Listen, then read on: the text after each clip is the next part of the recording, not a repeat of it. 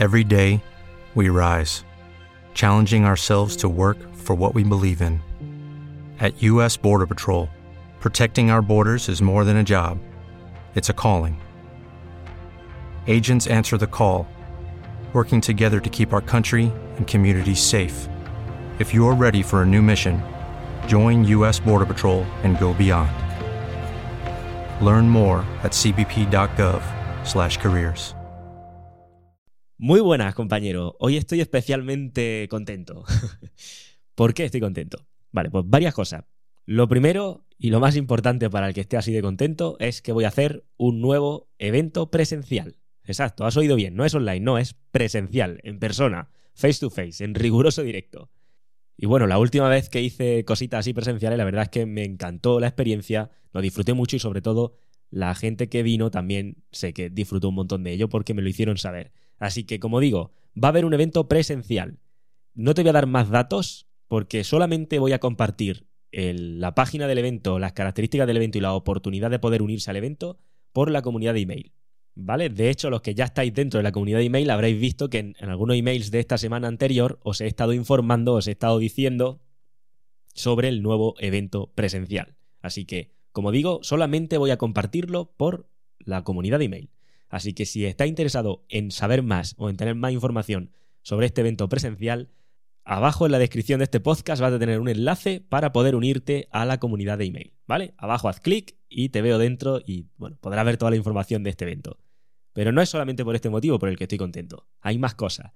Y una de ellas es que voy a hablar de un tema que salió en la conversación de una de las últimas sesiones que hice con, un alumno de la Universidad Respil, ¿vale? El antiguo 90 días, ahora Universidad Respil. Y en esta conversación tocamos bastantes temas interesantes y sé que es un punto de estancamiento que he visto más, he visto en más alumnos.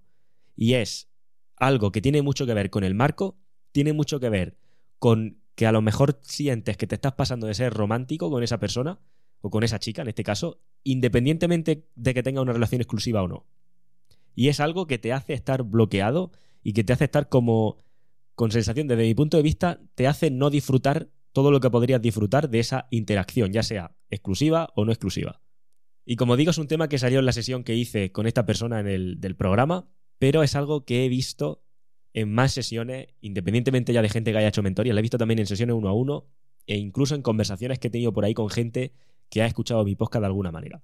Así que vamos a romper esta resistencia en este episodio, si te parece. Vamos a entender bien, bien cómo utilizar el romance, por ejemplo, o ser romántico, y cómo utilizarlo del marco y a qué nos referimos cuando decimos que está cediendo el marco.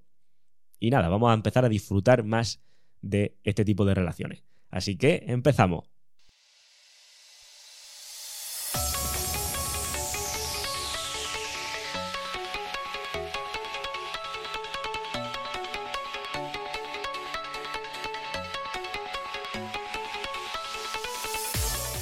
Muy buenas, compañero. Bienvenido a radiohombrealfa.top, tu canal de podcast sobre seducción, dinámicas sociales y red pill más completo de habla hispana.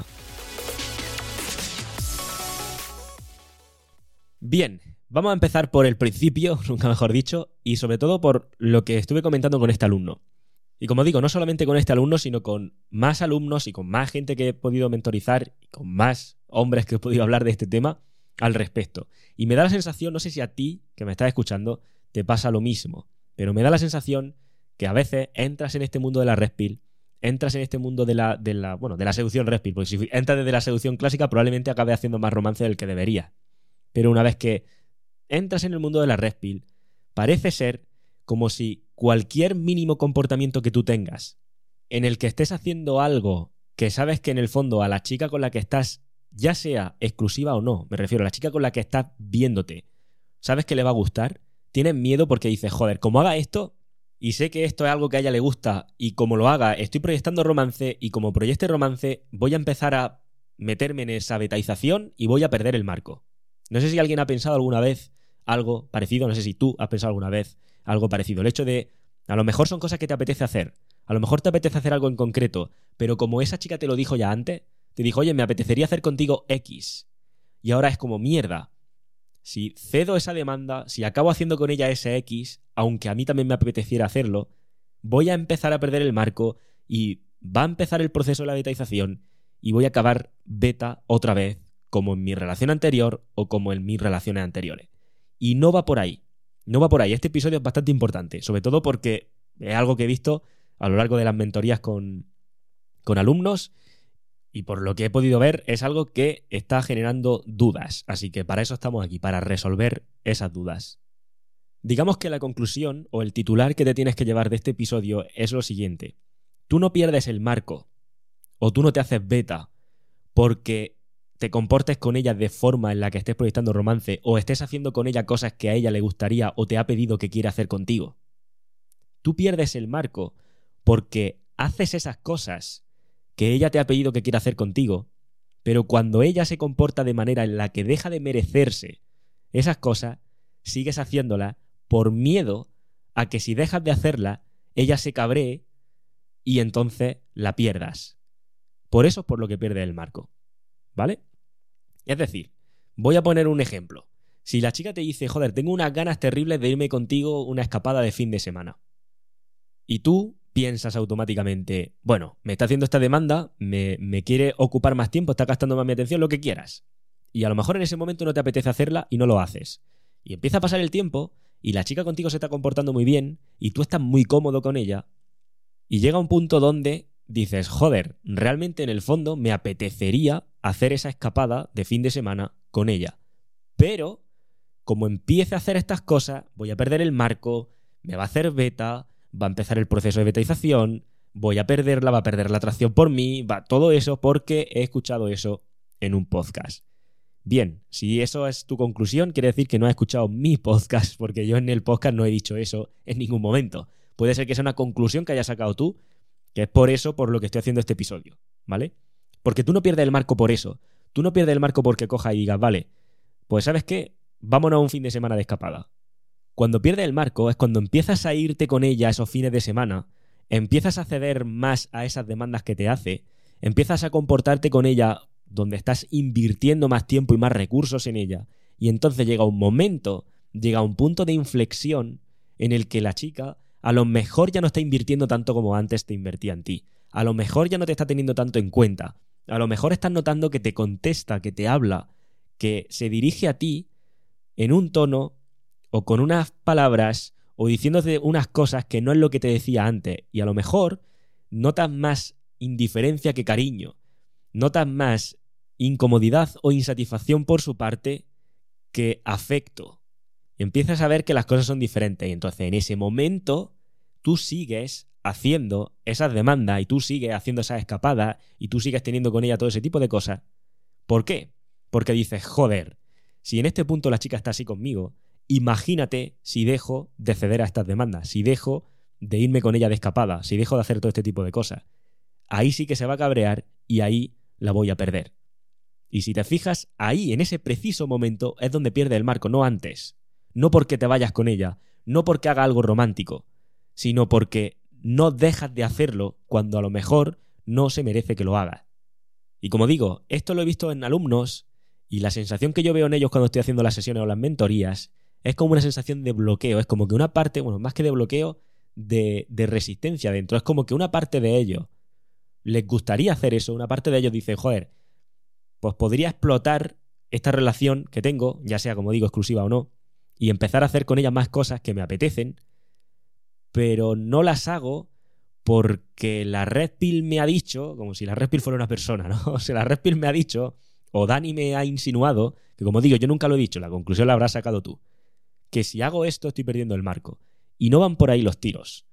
Y puede ser, como digo, que el problema sea que no sabes parar. El problema no es empezar a comportarte de esa manera, sino el problema es que no sabes parar de, comportarte de esa manera. Y llega el momento, llega la conclusión donde tienes miedo a perderla. Cuando tú llegas a cualquier punto con una chica, en cualquier circunstancia me refiero, ya sea relación más o menos larga o como sea, donde tienes miedo a perder a esa chica, donde temes perderla, donde empiezas a atribuir características a esa chica como más de lo que tenía, empiezas a ponerla en un pedestal y dices, joder, es que, es que no voy a encontrar una chica igual que esta. Es que con el trabajo que me ha costado encontrar una chica que tenga estas características. Es que si se va, Ahora tengo que volver ahí al mercado, al frío, al frío mercado sexual, a encontrar otra chica. En fin, mil historias que te va a contar. Ahí es donde ya has perdido el marco, porque automáticamente estás viendo a esa chica con mayor valor. Y quería rescatar una de las cosas que también comenté en el episodio anterior, en el 129, porque parece que no, pero a lo tonto, a lo tonto, ya van 130 episodios de podcast. Así que bueno, seguimos en la lucha, seguimos en la batalla subiendo uno a la semana. Como digo, quiero rescatar algo que hablemos en el episodio 129 con un alumno donde estábamos, donde estábamos hablando sobre monitis precisamente y donde estábamos diciendo eso de la chica especial. Lo comenté también en el email que envié el sábado anterior o el sábado que tocó el episodio 129. Mando un email y en el email estuve hablando justamente de ello. Nuevamente otro recordatorio más para que te apunte abajo que tiene el enlace a la lista de email, haz clic ahí y entra a la lista de email porque aparte de enterarte de la información esta del evento presencial, que solo voy a compartir ahí, pues bueno, pues te va a enterar de otra serie de cosas y comparto por ahí mucha información que luego no comparto en abierto. Así que otro motivo más, como digo, para hacer clic en ese enlace de abajo. ¿Qué decía en ese email? ¿O qué decíamos en ese episodio? Pues básicamente lo que le decía era, mira, y esto es curioso porque es también perspectiva que me ha dado a mí el haber hecho tantas mentorías, ¿vale? Haber hecho más de 200 mentorías ya, o mentorizado a más de 200 hombres de alguna u otra manera, me ha dado mucha perspectiva y me ha hecho ver las cosas, como digo, con otro ángulo. El ángulo de que cada vez que yo enciendo la cámara y cada vez que yo tengo enfrente de mí, en ese Zoom, a uno de vosotros, todos, ya sean en los cuestionarios, en los formularios que me rellenáis antes de venir a la sesión, o ya sea a través de la sesión, todos, y aquí me incluyo yo también, todos tenemos una chica especial o hemos tenido una chica especial.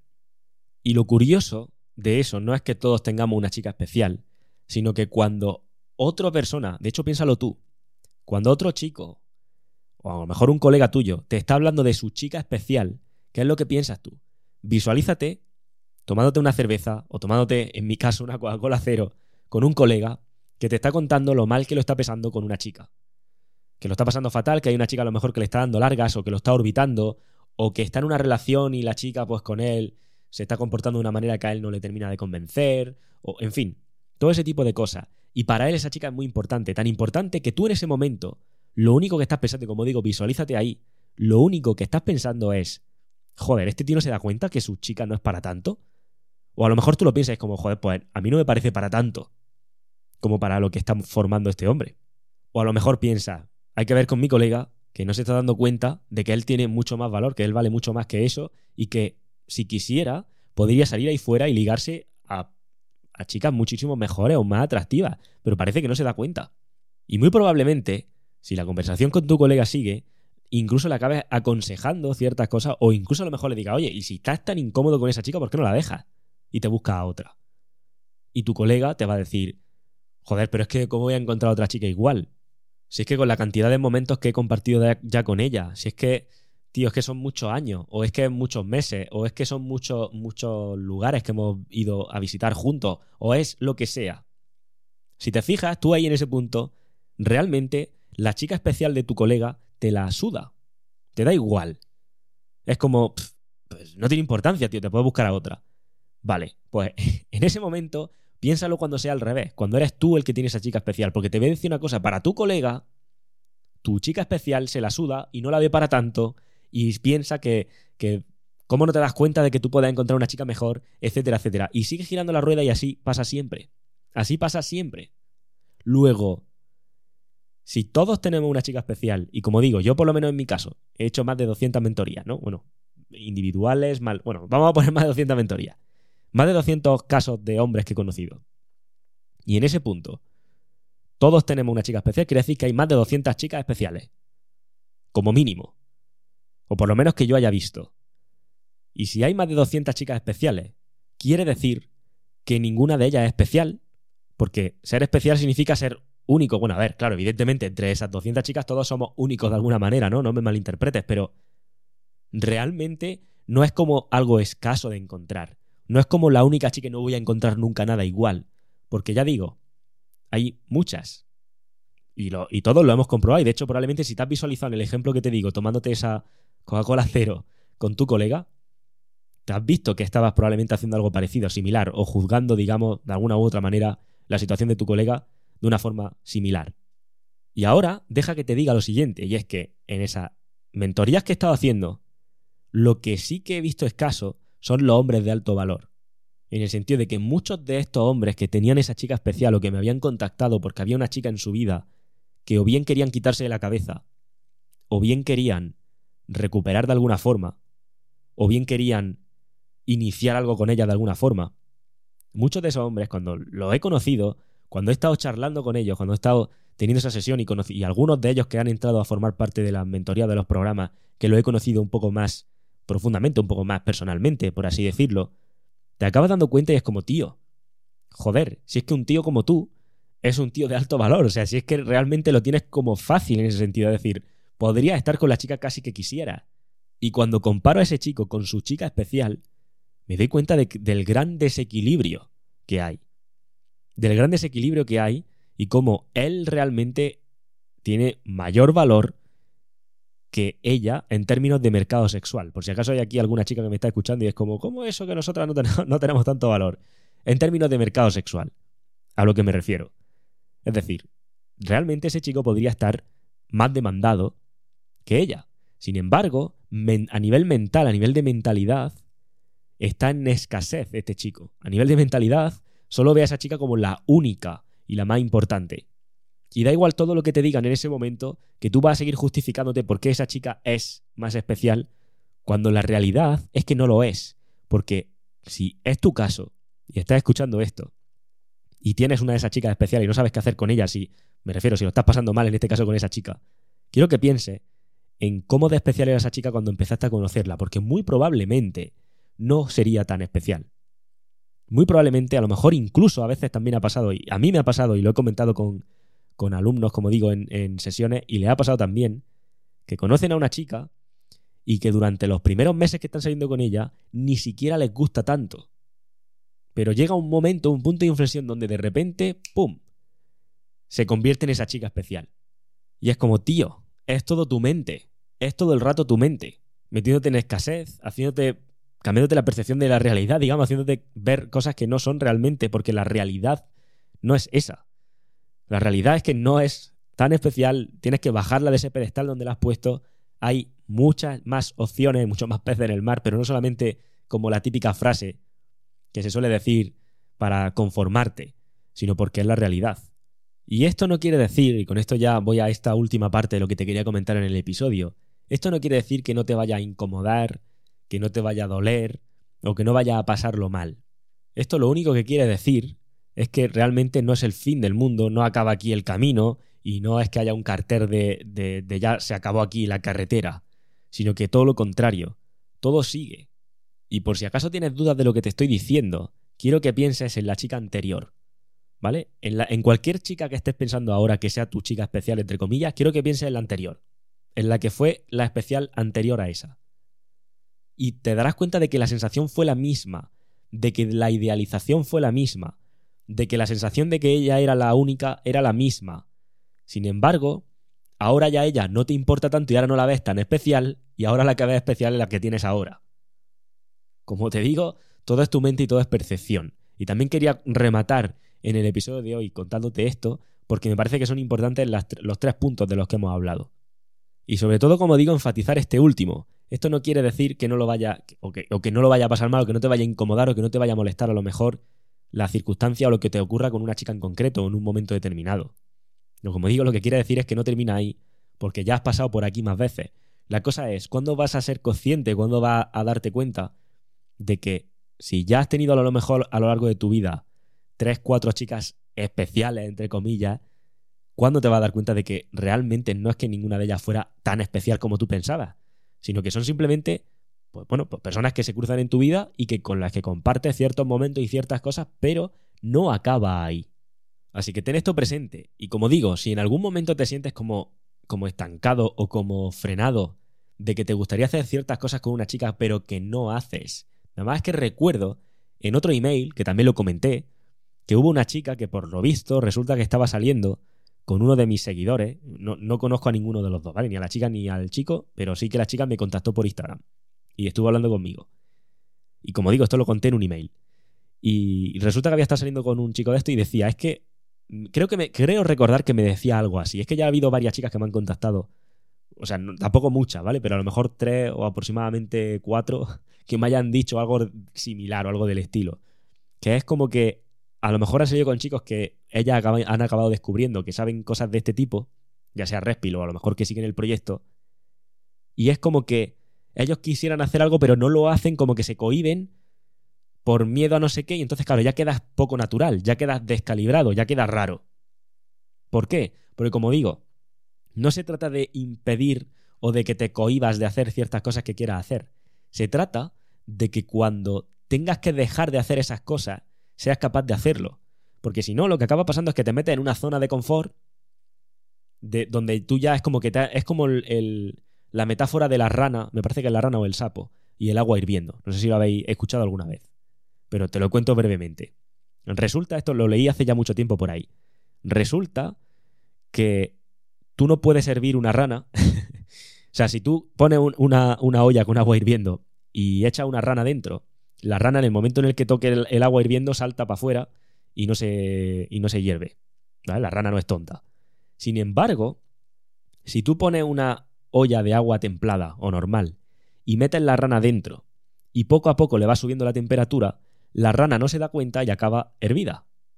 ¿Vale? Nunca lo he probado, pero lo leí y, es una buena metáfora de lo que acaba ocurriendo. Porque el proceso de betaización es precisamente este. No es voy cediendo poco a poco es, voy cediendo poco a poco y entro en esa nueva zona de confort donde he cedido y ahora no soy capaz de volver atrás. Pero no porque no te des cuenta, sino porque no eres capaz, porque te dan, te miedo a perderla y porque la has puesto en un pedestal. Este es el punto del verdadero proceso de betaización, del que, como digo, nadie o muy poca gente habla, porque al final sí, todo el mundo cuando habla de la betaización, ok, sí, pero el tema de la betaización es este es que llega a un punto donde hace, porque a lo mejor esas, esas concesiones que has hecho, ese cambio en tu comportamiento que has hecho, estaba justificado. Aquí el punto está en que cuando llegue un momento donde tengas que volver atrás, no te tiemble el pulso, por así decirlo, no te dé miedo a perder nada, porque seas consciente de que el premio eres tú. Y cuando llegue a ese punto, entonces te darás cuenta de que puedes disfrutar de tener relaciones en su pleno esplendor, por así decirlo, al tiempo que mantiene el marco y al tiempo que estás calibrando las cosas correctamente. ¿Vale? Que es justamente una, una de las conclusiones que saqué con este alumno, como digo, en la última sesión uno a uno que hice con él del programa. Como ves, las sesiones conmigo son fructíferas y los podcasts conmigo espero que también. Así que nada, simplemente esto es lo que te quería decir a día de hoy. Tatúate a fuego lo que hemos estado viendo y tatúate a fuego lo siguiente, y es que abajo tiene el enlace para la comunidad de email porque el evento presencial se va a acabar haciendo. Como digo, tengo muchísimas ganas y me habrán notado que estoy más animado por ello.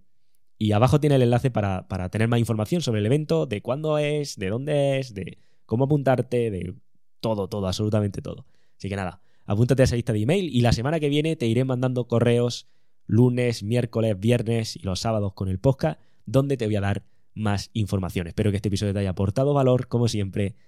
Te veo en la próxima y un fuerte abrazo. With everything you have on your plate, earning your degree online seems impossible. But at Grand Canyon University, we specialize in helping you fit a master's degree in education into your busy day. Your graduation team, led by your own GCU counselor, provides you with the personal support you need to succeed.